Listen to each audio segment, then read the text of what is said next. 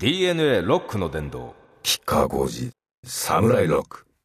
吉川浩司サムライロック始まりました。寒い寒いなと思って早く暖かくならないかなと思っておったら急に初夏。なんですかねあと強風？やたらと風が今年は強く。うちもですねまあうちのマンションなんですけれども、えー、ベランダが広いもんで、えー、今年もですねつるバラをいくつか植えましてですね、えー、あのつるなるバラね。木になるバラじゃなくてずっとこう張っていってくれるやつ。あれがまあ伸びてきてくれるといいなと思ってつい先日植えたんですけど。でうんこのやっぱり震災以降2年ほど控えておりましたまあ野菜や果実植えようかなと思ってた矢先にですねあれですよ皆さん。東京のですね放射線のレベルが上がっておりましてですねえっと2012年平均1平方メートルあたり12ベクレル程度だったものがですね今年の2月8.63月394月64事故直後のね5月ね2年前の148ベクレル6月が36ベクレル。まあちょっと目を凝らしてですね情報を、えー、キッカーも探してみたいと思いますが、えー、気をつけてください皆さん。これセシウムだけの数値なんで他の放射性物質を入れるともっと高くなると思った方がいいですよ。でまあともかく自衛するしかないですね。あの国の舵取りさんがですねなんでか未だにごまかしますからね。風の強い日はマスクをすること洗濯物を取り入れる時にははたくことできるだけ。食材からの被曝には特に注意すること。そういうことをいろいろおっしゃってる方がいらっしゃいます。こっちの専門の教授さんですけれどもね。で地下に沈んでしまった放射性物質を取るのに蓋を開けたっていうのがあったじゃないですか。それもとんでもないことですけどね。ちなみに、えー、チェルノブイリでは7ヶ月後には石棺が作れたわけですが日本の場合はまだその物質を取り出せておらないので石棺なんていつ作れるかどうかわからないという状況ですからねまあそれだけでチェルノブイリと比較していいものではありませんがまあ絶対的に言えることは全然どうにもなってない。えー、ということで今日はですね私ツアーが始まっておりましてですねそういうことでちょっとこのいろいろ情報入手もですねちょっとおろそかになってたなと思って、えー、反省しております。まあツアーはきっちり元気にやっておりますよ、えー、それも後ほどじっくり話したいと思います。この番組ではメールが送れるメールをお待ちしております。メールが送れるホームページはですね www.jfn.co.jp スラッシュ DNA です、えー、それではまずはこの曲から吉川浩司サムライロックからダダダ。DNA ロックの殿堂。吉川浩司サムライロックえー、企画工事サムライロックをお送りしております。ツアーサムライロックビギニンの話ですね。まあ何本か、えー、今終わったところな今日この頃ですがまあ盛況かなと。とりあえず今のところどこも満員御礼かなと。ありがとうございます皆さん。でですねメールを紹介しますね。ラジオネーム久しぶりに会った友達に顔が肥えたと言われて落ち込んでいるゴンちゃんです。顔が超え、顔だけが超えるってことはないんじゃないですかね。ど、どうなんですかね。キカさん、いつも番組を楽しく聞かせていただいております。浦安参戦しました。あいや、ライブはやっぱり最高です、えー、楽しく素敵な一夜を過ごさせてもらいました。ありがとうございます。こちらこそありがとうございます。MC にツッコミです。車のないブレーキは逆に危なくないのでは？ただの部品ですから。そう。ちょっとね興奮して話したことがあったんですけどね、えー、ブレーキのない車と言おうとして車のないブレーキと言ってしまった。そうでございます。これは何かというとですねまああのー、この国のですね舵取りさんがですねアラブの方に行ってですね原発技術を売るとかなんとかっつってねニュースでやってましたけども先ほど言ったようにですね自国のその事故の全くもってね収束のめども立たない。これで日本の原子力技術は世界でもトップレベルだなんていうことをねニコニコしながらおっしゃってる何でしょう高顔無知という言葉しか僕には当てはまらなく思いましてですね。近頃思います。はいディレクターに今深呼吸しろって言われたんですけど。あのね日本人と生まれてですね恥ずかしいと思ったことは今まであんまりなかったんですけどなんか時々そんな思いを持ってしまうよね。あの海外の人たちに対してもね「俺は日本人だよ」大和魂だよってこう言えなくなってきたじゃないかと。ほんと勘弁してもらいたいな。まだまだたくさんのですね、えー、苦しんでいる方々いらっしゃり先も見えないまんまね。なんだかうまくごまかされてね。それをですね臭いものに蓋をするのもいいかでかい蓋しすぎだろうみたいな。で海外に売ってみたいなことをねもう勘弁になりませんよ。恥ずかしいね。と思っております。ということを言おうとしたんです。はい。ただちょっと間違えたんです。ブレーキのない車を日本の技術はものすごい高いからあの買ってくださいって言ってるようなもんだよね。あ日本の車の技術は高いですよ。ごめんなさい。例えですからねこれは。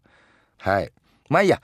まああのね、初日は あれなんですよ。ファンクラブの方がおおむねだったんで、まあちょっと甘えてこういう、ちょっと、ああと機材のトラブルもあったりして、MC を長くしなきゃいけなかったっていうのもあったりしてね、余計なこと喋りましたけど。基本的にあの、このツアー、あまり MC はないまま進んでおります。曲をいっぱいやりたいなと思いましてですね。まあそんな感じで、えー、ツアーは元気に進んでますよ。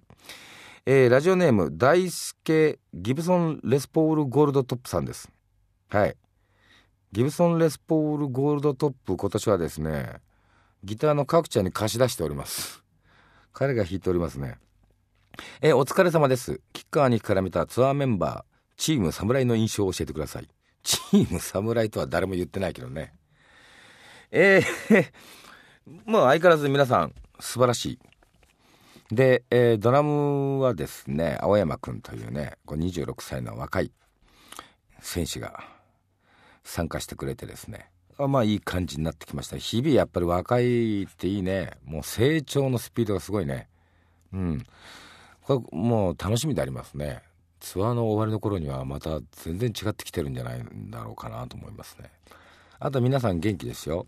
エマちゃんは相変わらずエロトークしてますし。いや皆さん素晴らしいです、えー、8月17日の武道館ファイナルまで続きますんで皆さんよろしくお願いします。ということでここでもう一曲。これはですねスカパラのですね谷中くん参加してくれてます。はい。吉川浩司サムライロックからですね、えー、これ3連の曲ですね。はい。ファイヤー DNA ロックの殿堂吉川浩司サムライロック。えー、吉川浩司サブライロックをお送りしております。続いてメールご紹介したいと思います。ラジオネームムーミンママさんです。先月の広島の原爆のオブジェを残すか残さないかのお話ですが私も修学旅行で見た時は衝撃でしたしえー、残すべきだと思います。けれども、えー、年月とともに人は忘れてしまうのか政府が原発の安全性を訴えているのは、えー、本当に愚かなことだと思います。事故を経験しても戒めになっていないなんて悲しいです。おっしゃる通りでございます。これね、えちょっと調べてみたら2015年いっぱいもしくはねこれ年度末までかもしれません。えー、資料館のですね老人形を撤去するとこれは市が発表したということですね。はい。私も反対でございます。こういうその悲惨なですね、えー、現実があったということは後世まで語り継いでいかねばならないと思います。あの夏を忘れないという曲を作ったのもそういう胸からなんですよね。でやっぱり我々のような戦争をえー、実際に経験してないものがやっぱりまた恐ろしい愚かなことを繰り返していくわけですよね。きっとね。経験してないので。こういうことはちゃんとその伝えていかなきゃいけないよね。何か間違ってるなと思いますね。で吉川も、まあ、被爆2世ですからね。何かやっぱりこれはあ僕も言っていきたいなと思いますんで。今後もちょっとこれ注意して、えー、時々えー、皆さんにお伝えしたいなと思いますけど、これって音楽番組だよねって さっきからさ、すごいね、これ。半分放射能原爆。まあいいか。こういうご時代だからね。こういうことに蓋しちゃいかんよね。はい。頑張りますよ、キッカーは。はい。次です。ラジオネーム、ピースメーカーさんです。キッカーさん、こんにちは。早速ですが、自民党が憲法改正をしようとして、これ、音楽番組だよな。自民党が憲法を改正しようとしていることについてどう思われますか？ちなみに私は永田町の人たちが勝手に憲法を変えちゃったということがないように第96条は変えてはいけないと思うんですが国民を巻き込んでの議論を望みたいものです。はいおっしゃる通りだと思います。国民を巻き込んでの議論にしてもらいたい。政治家さんたちで決めていいことではないですよねこういうことはね。まずそれは絶対的に言えることだと思いますね。でまあ吉川個人としてはですねいやまあ96条、ねえー、絶対に変えていけないというふうに僕はあそこは思ってない方なんですけどまあ変え方が、まあ、大事かなと。まあ、半数過半数でいけるっていうのはちょっと危ないなと思いますけどね。でねこれね多分まあ96条変えた後に9条に手をつけようみたいなこととかねいろいろ思惑はあるんだと思いますけれども。しかしそもそもですね9条を変える前にですね日米地位協定っていうのがあるんですよ。これはねあんまり世の中でなぜ言われないのかなと。この日米地位協定ということでね、えー、決まっちゃってるんですよねその日本の不利これをね変えなきゃどうしようもないことだと思いますね。えー、ちなみにねあれですよね4月28日これサンフランシスコ講和条約締結した日ですよね。それをですね今年の政府はですね何ですか？主権回復の日としようとかなんとか言ってなんか催し物をやってましたよね。あのねあれはね沖縄の皆さんのお気持ちを思うとですねもう辛いね。沖縄を犠牲にした日じゃないですかね。それで主権を回復した人はなどうなっちゃってるんだろうな。と思う次第ですね。とんでもないと思いますね。はい。深呼吸しますよ。言ってからするなって。深呼吸。えー、はい、いきますよ、皆さん。続いて2曲をお送りしたいと思います。はい。吉川浩司ですね。ニューアルバムから絶世の美女。そうしてですねこれまた来ましたよ。おじさん頑張ってますね。先日のデビッド・ボーイさんといい今度はロッド・スチャートさんですね。新譜が届きました。嬉しいな。えー、アルバムからですね。アルバムはですね「タイム時の旅人」そこからですね「She Makes Me Happy」この2曲お届けしたいと思います。DNA ロックの殿堂吉川浩司サムライロック。えー、企画工事サムライロックをお送りしております。続いてどんどんメールを紹介します。ラジオネーム、鴨とかさんです。吉川さん、こんにちは。私は被災地のために何かやりたいと思っていました。被災地の子供たちへスクールバッグを送る日本手芸普及協会の企画を見つけました。これなら私にもできるとミシンを踏んでいくつか送りました。素晴らしいですね。えー、このホームページのね、アドレスもいただいて、これ、ちょっと見させていただきたいと思います、えー、なんとこの企画こうしたバッグが6万個以上集まったそうです。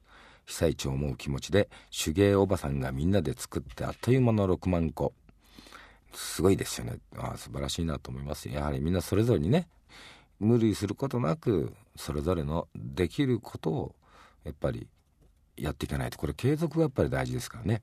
はい、え素晴らしいと思います。キッカーもですねここのところまあちょっとあんまり仕事が詰まってたもんでなかなか難しい状況下なんですけど時間的余裕ができたらまたいろいろキッカーなりに、えー、何かお手伝いできたらなと思っております。福島の方がね最近ちょっと多いんですけどねまた行ってきたりしますけど。まあ放射線もちょっとねあの心配なところもあるし常にやっぱり注意を払っていかなきゃいけないなと。注意を払わなければまあ信用できるところがないですからねその国家規模的にね。自分たちの見自分たちで守らないと本当にまずい世の中だと思います、えー、ラジオネーム工事のラジオ大好きっ子さんです。吉川さんツアーお疲れ様です。質問ですが吉川さんは若い頃あちこち海外に行かれていたようですが今一番行ってみたい外国はどこですか？私は今年の春にインドに行って大変ハマりました。早く夏休みを取ってまた行きたいと思っております。あインドにねハマる人はね結構ね向こうに住んじゃったりするらしいですよ。あのね俺知り合いのミュージシャンでもいますよ。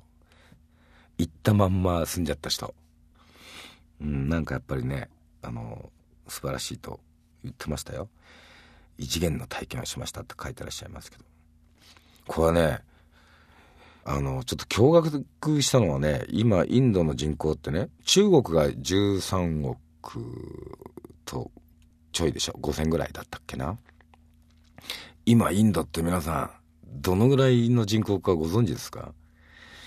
俺たちね学生の時はね8億ぐらいで習ったかな。あ6億だったかもしれない。でちょっと前になんか8億人ぐらいの感じのに認識でいたんだけども12億5千万これって日本人の10倍ですよ皆さんしかも中国に追いついてきちゃってるっていうねまあ中国は一人っ子政策っていうのがあるしものすごいその少数民族ところまで戸籍がまあ行き届いてるかどうかっていうところもあってまあ実際はもっといるっていうふうに言われてますけどもすごいことになってますねインド。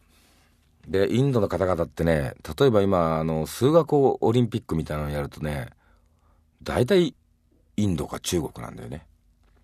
まあゼロっていう観念も生んだのもインドの方々ですからね。あと計算がものすごい早いでしょ。えー、ちょっと特殊な計算あの方法があって暗算がものすごいんだよね。で九九みたいなのあるじゃない。九九か。インドの人たちってね 20×20 ぐらいまで全部言えるんだよね。だから 19×17 プッと出てくるみたいなね。でね、葛西だっけ？東京のね、どっかインド人だらけの街があるよね。あの、やっぱりね、あの数字に強いということと、やっぱコンピューター IT 先進国なんだよね。インドってね。だから IT 関係のなんか、あ技術者が日本にもたくさんいらっしゃってて、でも葛西だったと思うんだけど、あのね、美味しいインド料理屋がいっぱいあるんだよね。これね、素晴らしいですよ。あのね、インドのカレーも、あの、あとネパールもね、カレー、まあ、カレーっていうのは食事っていう意味なんですけど、あの、美味しいですね。これは、特に夏は、たくさんの香辛料入ってて、こう、体が冷えなくていいですね。ということで、はい、インドいいですね。僕も行ってみたいと思います。僕は行ったことはありません。ネパールはありますけどね。では、ここでですね、インド音楽に影響を受けているロックバンド、これ紹介したいと思いますね。クーラシェイカーですね。これですね、えー、真実というようなタイトルでございます。タットバ、クーラシェイカー。これ、お聴きください。DNA ロックの殿堂。キッカー工事、サムライロック。えー、キッカー工事、サムライロックをお送りしております。続いてどんどんメールを紹介します。ラジオネームひろしさんです。毎週キッカー的西郷さんを楽しみに拝見しております。キッカー的西郷さんですか？今までにない西郷さんの威圧感をひしひしと感じております。今回西郷さんを演じるにあたりどのような勉強されたのでしょうか？うん。まあキッカーなりにまああのいろいろ資料をですね手に入れて読ませていただきました。はい。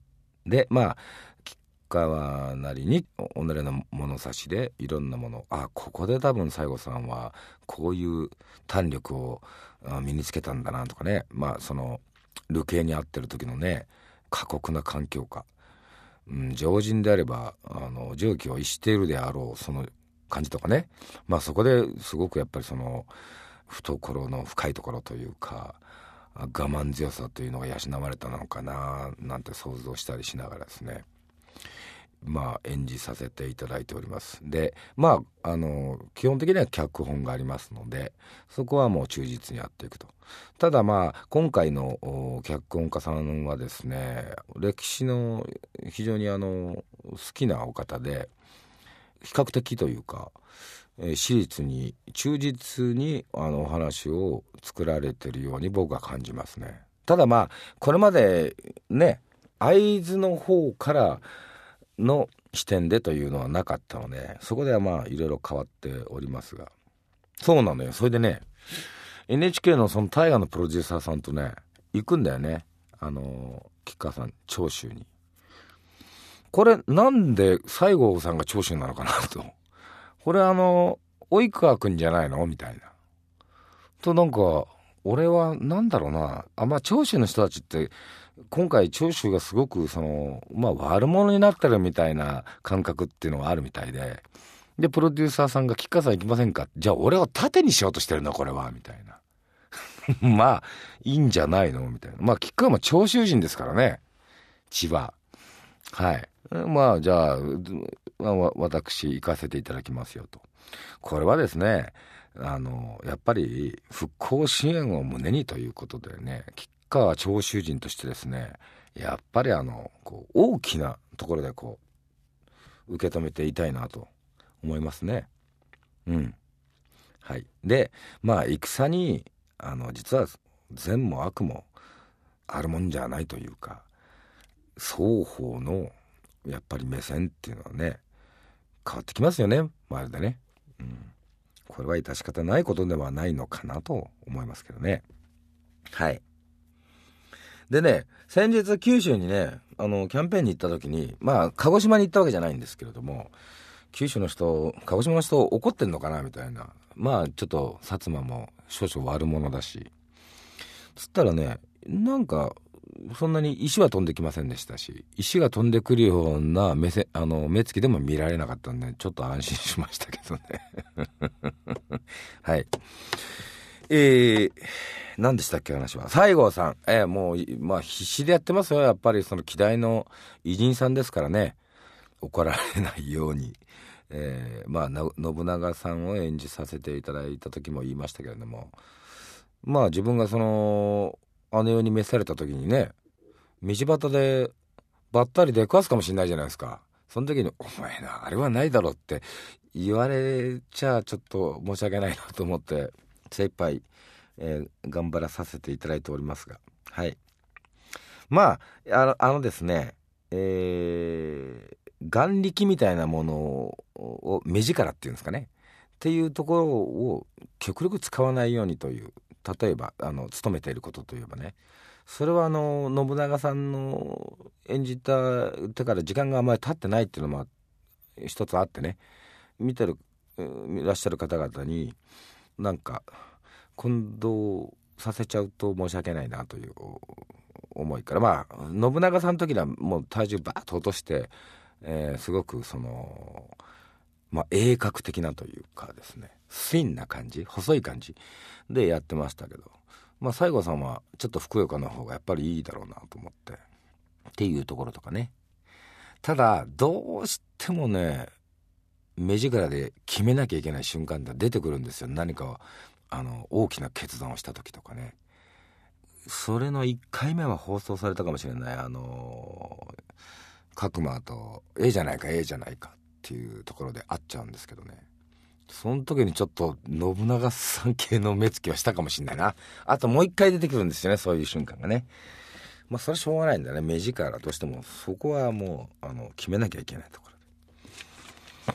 はい。てなわけで、吉川浩司サバイバルコール。DNA ロックの殿堂。吉川浩司サムライロック。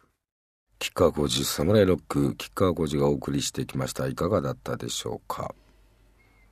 えー、ではこの番組では皆さんからのメールとともに楽しくお送りしておりますのでぜひぜひどんどん送ってください。メールが送れる番組ホームページは www.jfn.co.jp スラッシュ DNA です。はい。それではまた来月です。吉川浩司でした。